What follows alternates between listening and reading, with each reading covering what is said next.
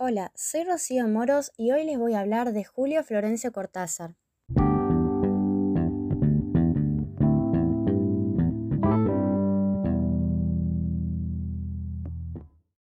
Cortázar nació el 26 de agosto de 1914 en Ixeres, Bélgica, y fue considerado como uno de los autores más innovadores y originales de su tiempo.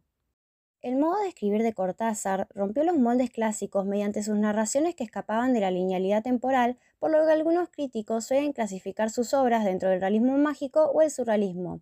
Hoy vamos a hacer un breve recorrido sobre Cortázar y su función como autor.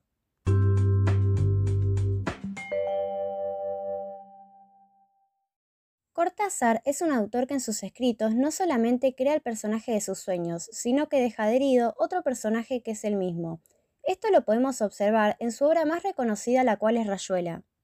En esta obra nos encontramos con un personaje bastante peculiar, el cual es Morelli. Es muy probable que este sea un alter ego de Cortázar, ya que lo que ambos pretenden es impulsar una nueva concepción de la literatura. Cortázar era un escritor muy revolucionario, desafiaba el lenguaje, los métodos normales en los cuales uno lee y forma una especie de complicidad con el lector. Cuando hablamos del lenguaje, son esas palabras que Cortázar crea como una especie de burla al lenguaje tradicional, Cortázar crea el lenguaje hílico, el cual presenta en la novela Rayuela. A primera vista ese lenguaje parece carecer de sentido, pero dándole una lectura más detallada nos damos cuenta que en realidad se comprende bastante de lo que se está hablando. El gílico tiene la misma sintaxis y morfología que el español, usando palabras normales con otras inventadas, pero reconocibles, como sustantivos o verbos, y puntuando correctamente las frases.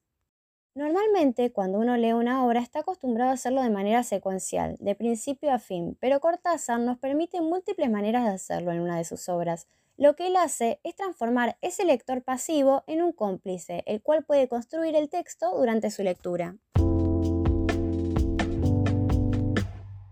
Como dije anteriormente, Cortázar era un hombre muy revolucionario, y en los años 70 él publicó su libro Alguien que anda por ahí, en esta década hubo conflictos políticos en los países hispanoamericanos y por esta razón él escribe este libro, el cual es de clara intención social, de conciencia social ante la situación deplorable de muchos países hispanoamericanos. Toda la problemática de esos años se ve reflejada en algunas de sus narraciones, la mayoría de las cuales terminan en muerte como única alternativa y otras dejan abierta la puerta a la imaginación.